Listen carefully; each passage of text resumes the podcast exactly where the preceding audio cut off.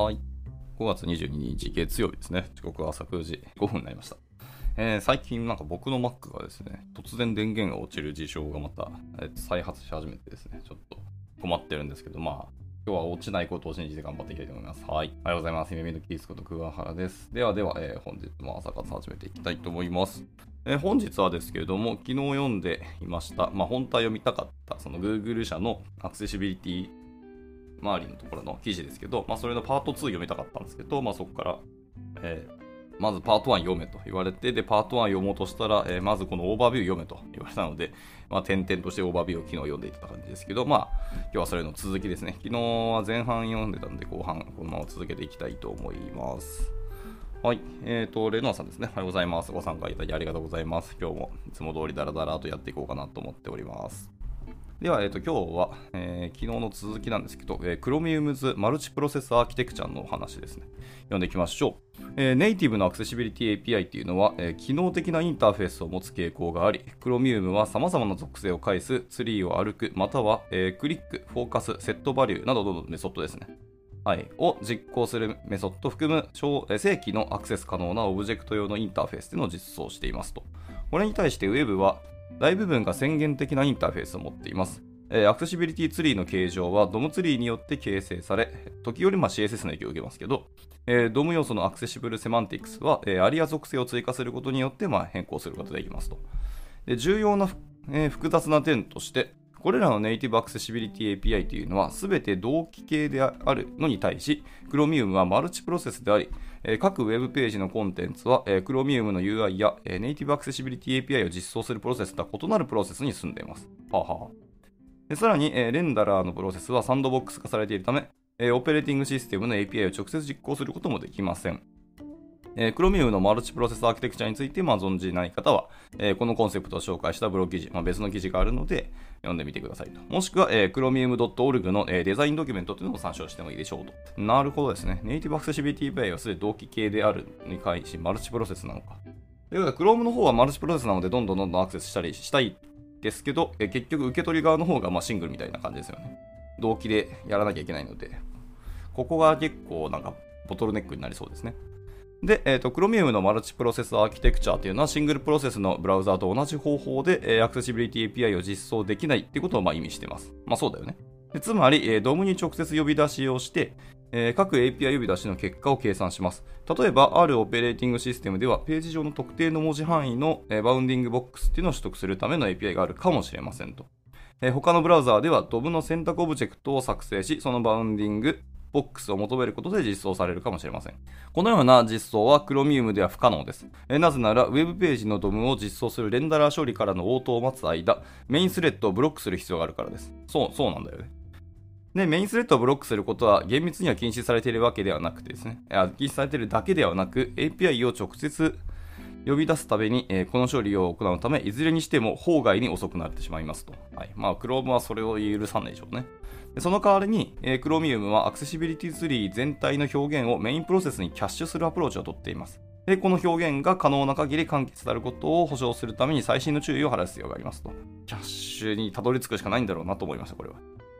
で、えっと、Chromium では、ウェブページのアクセシビリティツリーのすべての情報を表すデータ構造というのを構築し、そのデータ構造をレンダラ処理からメインブラウザ処理に、えー送信して、メインブラウザ処理にキャッシュをし、そのキャッシュ内の情報のみを使用して、えーネイティブなアクセシビリティ API を実装していますと。こ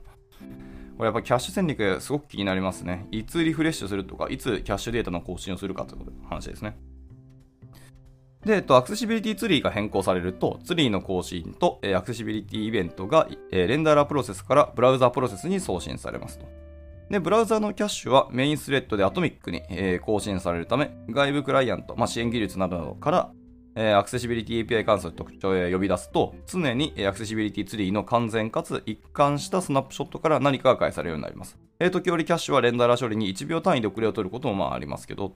で、このアプローチで直面する具体的な課題と、それにどのように対処したかっていうのをこの先にちょっと紹介していこうと思ってますと。ではでは、えーまず、疎なデータですね。最初の項目は疎なデータからです。えーアクセシビリティツリーの任意のノードには多くのアクセシビリティ属性が存在する可能性があります。例えば、Chrome が Windows プラットフォームで実装しているアクセシビリティ API メソッドだけでも、えー150個以上存在をしていますと。で、これらの API は全て実装する必要がありますけど、その多くはかなり希少な属性だったり、不明瞭な属性を要求します。で各アクセシブルノード、オブジェクトっていうのが、えー、何百ものフィールドを持つのを避けるため、各アクセシブルノードのデータは比較的コンパクトなデータ構造である、えー、UI コロンコロンの AX ノードデータというものに依存されあ格納されていますと。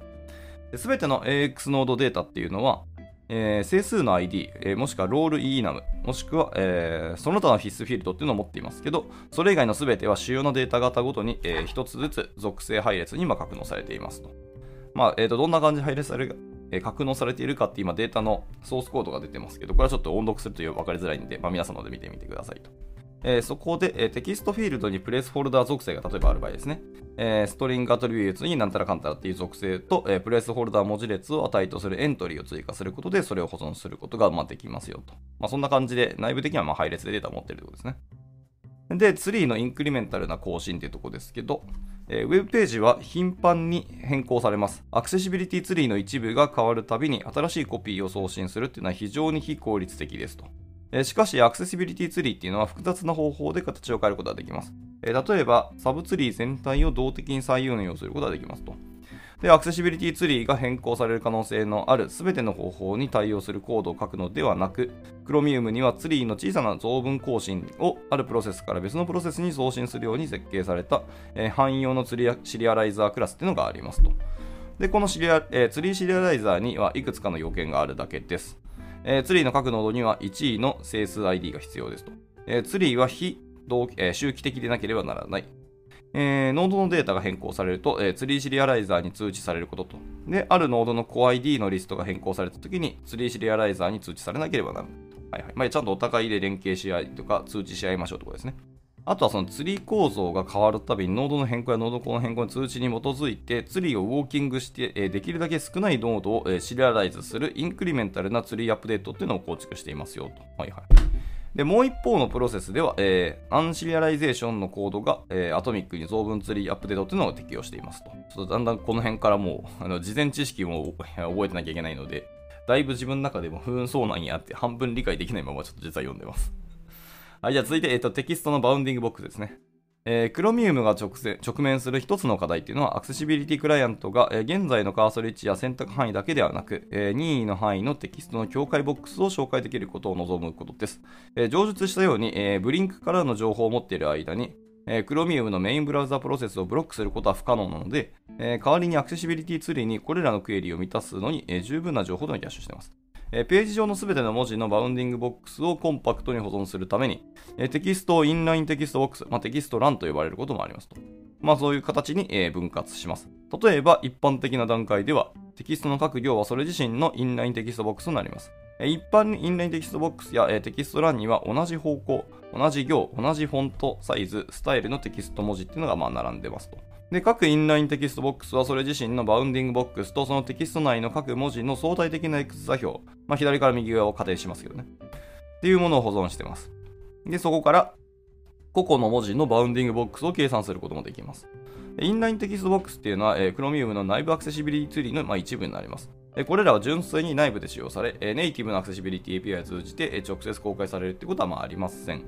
例えば、ドキュメントに、えー、 Hello World というテキストワール、え、テキストフィールドがあり、え、フィールドの幅が狭いため、ハローが1行目に、え World が2行目にあるとします。え内部的には Chromium のアクセシビリティツリーはまあ次になりますということで、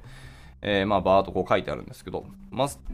トップレベルに、えー、ロケーションとかサイズというのが書いてあって、まあ、ネーム、 Hello、World あるんですけど、えそれぞれの inline text box ですね、が、えー、ロケーションがそれぞれに設定されていて、サイズも設定されますと。まあ、そこで、えーと、座標位置とか場所っていうのを特定できるようにはなっているって感じですね。まあ、2行にあったとしてもこういうことができると。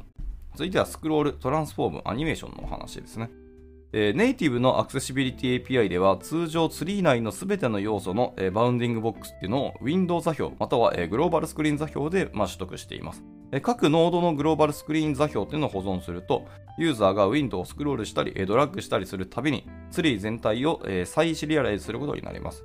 その代わりにアクセシビリティツリーの各ノードの bounding box っていうのを任意の祖先である offset container との敵対、あ、じゃ相対関係で保存します。で、 offset container が指定されていない場合は、ツリーのルートとみなされるようになります。で、さらに、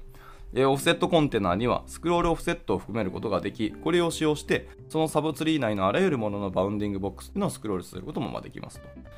はい、で最後に任意の offset container には、えー、任意の 4×4 変換行列というのを含めることができ、これを用いて任意の3次元の回転、平行移動、えー、拡大縮小などを表現することもできます。で、この変換行列は、えー、サブツリー全体に、えー、適用されますと。えー、そういうことをしてるんですね、内部的には。で、えー、この方法で座標を保存すると、えー、オブジェクトがスクロール、移動、または、えー、位置とスケールのアニメーションを行うたびに、えスクロールやアニメーションのルートだけが、えアクセシビリティツリーに更新を投稿する必要がありますと。で、サブツリー内の全てはその offset container に対して相対的に有効なままです。うんうんうん。で、アクセシビリティツリー内のオブジェクトのグローバルスクリーン座標を計算するには、その祖先のチェーンを歩いてオフセットを適用し、時には 4×4 のマトリックスを乗算する必要もありますと。はいはい。まあ、確かにですね、あの、画面とか内容によっては3次元の、あの、オブジェクトを描画しているものもあって、それに対してアクセシビリティがどうやってアクセスしたりとか、どういう表現するかって、それは確かに座標位置とかを無理やり中で持ったり、あのスクロール位置とか持ってて、で、そこに対して変換行列をするっていう、そのまあ、ちょっと数学的なアプローチですけど、それってのは確かにその通りだなってすごく感じましたね。いや、よくできてるんだな、これ。えー、続いては、えっと、サイトの分離と、えー、プロセス外の iFrame のお話ですね。はい、えー、ある時期一つのタブやその他の Web ビューのすべてのコンテンツが同じ Blink プロセスに含まれており、えー、フレームツリー全体のアクセシビリティツリーを、えー、1回のパスでシリアライズすることが可能だったことがありますと。えー、一元管理してたんですね。はい、で現在では Chromium がプロセス外の、え、iFrame をサポートしているため、え、現状はちょっと複雑になっています。え、Chrome 内のパッケージアプリケーションの WebView タグのような、え、ブラウザー内のブラウザ全体を埋め込む、え、ブラウザプラグインもサポートしていますけど、アクセシビリティの観点からは、まあ、フレームと同様に扱われています。で、Chromium では、プロセス内フレームと、えー、プロセス外フレームっていうのは混在して、えー、異なる扱いを受けるのではなく、えー、フレームごとに独立したアクセシビリティツリーというのを構築していますと。で、各フレームは独自のツリー ID を取得し、親フレームがある場合は、えー、子フレームのツリー ID っていうのも追跡できるようにしていますと。はいはい。で、Chrome のメインブラウザプロセスでは、各フレームのアクセシビリティツリーが別々にキャッシュされ、アクセシビリティクライアント、まあ、支援技術っていうのがアクセシビリティツリーを歩くと、Chromium は前述のツリー ID を使って全てのフレームをその場で動的に単一の仮想アクセシビリティツリーに合成をしますと。あやっぱ仮想 DOM に近いようなことをアクセシビリティツリーでも作ってるんですね、やっぱり。で、アクセシビリティツリーのノード ID っていうのは1つのフレーム内でユニークである必要もあります。で必要に応じて Chrome のメインブラウザープロセス内で別のユニークな ID も使用されますと。で、Chromium のアクセシビリティでは、えノード ID っていうのは常にフレーム内でのみ、えユニークな ID を意味し、えユニーク ID はグローバルに、えユニーク ID を意味していますと。でどちらもユニークではあるんですけど、ユニークの範囲が、えー、スコープが違うって話ですね。はい。ノード ID っていうのはフレーム内でのみユニークで、ユニーク ID っていうときはもう本当グローバルにユニークな ID ということですね。了解です。では続いて Blink の話ですね。えー、 Blink っていうのはレンダリング中のページからアクセシビリティツリー、まあ、いわゆる WebAX オブジェクトの、え、階層構造ですね。っていうものを構築します。WebAX オブジェクトっていうのは、 Blink のアクセシビリティツリーのコアクラスである AX オブジェクトのパブリック API ラッパーになりますと。で、AX オブジェクトは抽象クラスで最もよく使われる具体的なサブクラスっていうのがあって、まあ、そいつは AX ノードオブジェクトっていうもので、これはノードを包んでいますと。で、AX ノードオブジェクトの具体的なサブクラスとしては、AX ノードオブジェクトっていうのがあり、え同じもんじゃん。これはノードと、えレイアウトオブジェクトの両方を包んでいるもんですよと。で、レイアウトオブジェクトのアクセスとはすごく、アクセスは、え、すごく重要で、いくつかの要素はその可視性、ジオメトリー、ラインマップなどに応じて、AX オブジェクトツリーにのみ存在します。AX レイアウトオブジェクトのサブクラスには、特定のタイプのノードに対して特別なケースのロジックを実装するものがあります。また AX オブジェクトの他のサブクラスもあり、これらは主にテストに使用されますと。ああね。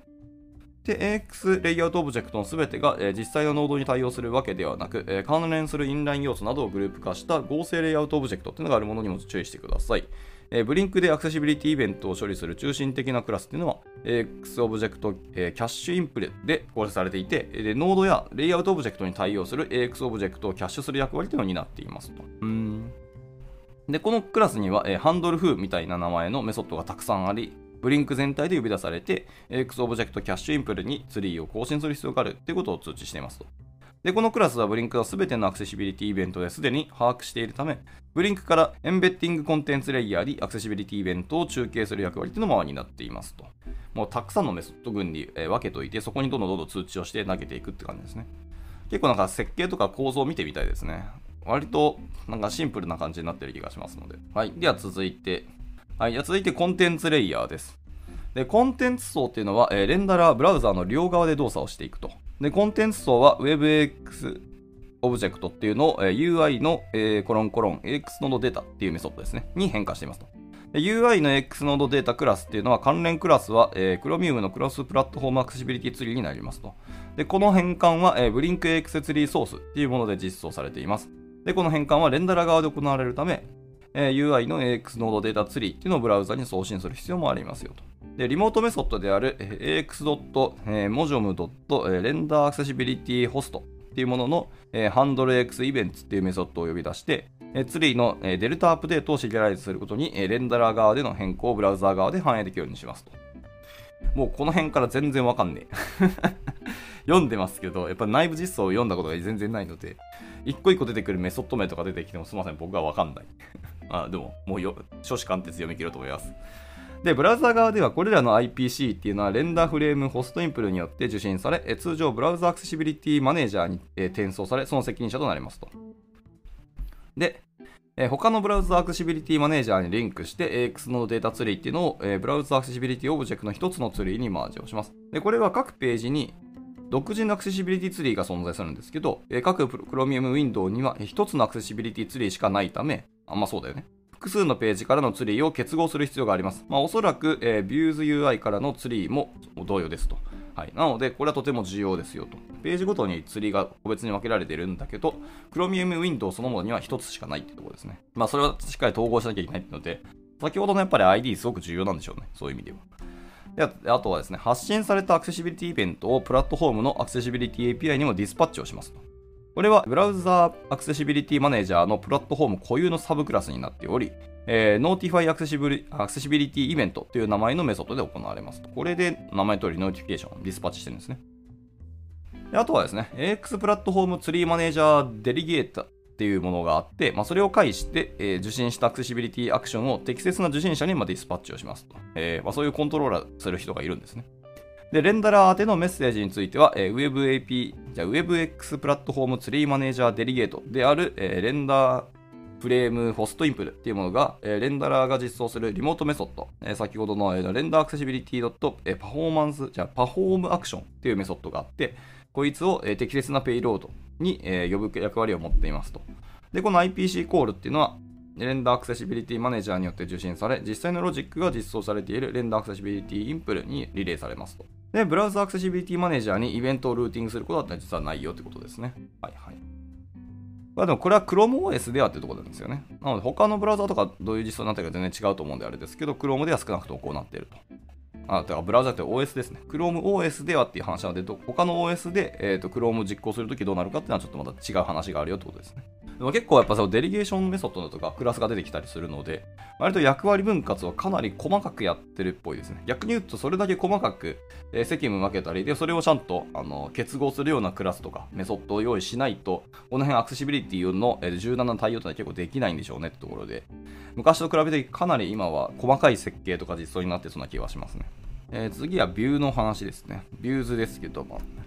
で、 Views は各ビューに対して、えー、 ViewAccessibility を生成し、そのビューを表す AX プラットフォームノードのデリゲートとして、ま使用されますと。で、この部分は、えー、比較的簡単ですけど、生成されたツリーっていうのは、えー、 BrowserAccessibilityManager によって処理される、えー、ウェブアクセシビリティツリーと、まあ、結合する必要がありますよねと。まあまあ、この辺はさっきほどの感じだなと思いました。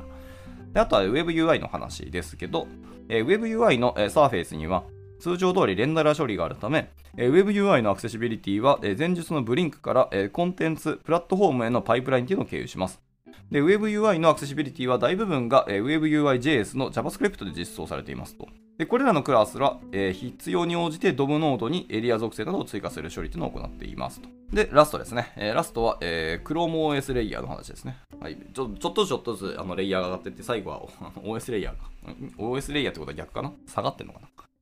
はい。えー、アクセシビリティツリーは Chrome.Automation API でも公開されており、えー、拡張 JavaScript っていうのがアクセシビリティツリー、イベント及びアクションにアクセスできるようにしていますと。で、この API はレンダラー側のコードである Automation Internal Custom Bindings によって、えー、C++ で実装されており、オートメーション API によって JavaScript でも実装されています。API は automation.idi かな？で、えー、IDL かな、これは。はい、で、実装下げ、定義されており、AXENAMS の、えー、モージャムという動機を取る必要がありますよと。まあ、あと一応参考資料として、えー、2つぐらい貼られてますけど、えー、Chrome Web コンテンツとプラットフォームのアクセシビリティの詳細については、How Chrome Accessibility Works を参照してください。で、ChromeOS のアクセシビリティの詳細については、えー、How ChromeOS Accessibility Works を参照してください。両方じゃん。まあ、どちらにしろ、えー、Chrome Accessibility ワークですね。見てみていただければというお話でした。というところで、えー、本記事は終了になります。はい、えー、すげえ難しかったな 難しすぎて、わからんってなったのと、今のこのオーバービュー見ましたけど、このオーバービューをもとに、ざっと今の記事ですね、この本来読みたかった How Chrome Accessibility Works ってやつと、まあ、それの続編であるその Accessibility Works のパート2ですね、をざっとこう眺めているんですけど、うーんと今みたいにメソッドが結構ちょいちょい出てくるので、えー、知らないまま確かに読むともうこれ何言ってるのかよくわからんって感じになると思うんですよ。であとはですね、画像が結構貼られていて、まあ、それぞれのオブジェクトだったりノードっていうのがどういう風な関係性になってるとかっていう話が結構出てくるんですよね。はい。あと、ツリー構造っていうところも結構絵になってるんですけど、これを音読すると、ちょっと難しいというか、皆さんに伝わらなくて僕だけがひたすら勉強する回になると思うんで、えっ、ー、と、方針としてはこのまま、その Accessibility Works の次の記事に進みたかったんですけど、ちょっと断念します。そしてこれ Works Part 3も今あるんですね。はい。っていうところで、かなり、まあ、今言ったオーバービューを一個一個細かく丁寧に内部実装とかを説明してる感じになってるんですけど、まあ、さすがにそう C++ ソースコードとか出てきたりするので、余計にこれは難しいのでごめんなさい。えっ、ー、と、やめて、えー、次回以降はまたなんか全然違う記事を読んでいこうかなと思ってますので、はい。またお楽しみいただければと思います。じゃあ、えー、今日の朝活は、えっ、ー、と、ここで終了したいと思います。改めまして、レノアさんと、えっと、シチュエーションね、えー、ご参加いただきありがとうございました。あと、後からだけど、おそらくスーさんもかな？はい、ご参加いただきありがとうございました。じゃあ、今日からまた月曜日ですね。1週間頑張っていけたらなと思います。じゃあ、終了したいと思います。お疲れ様でした。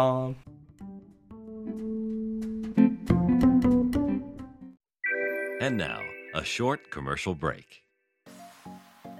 現在、エンジニアの採用にお困りではありませんか？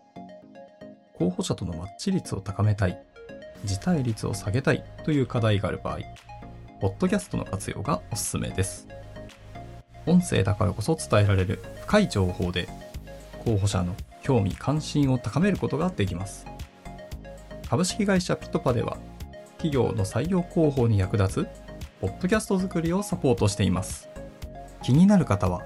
カタカナでピトパと検索し、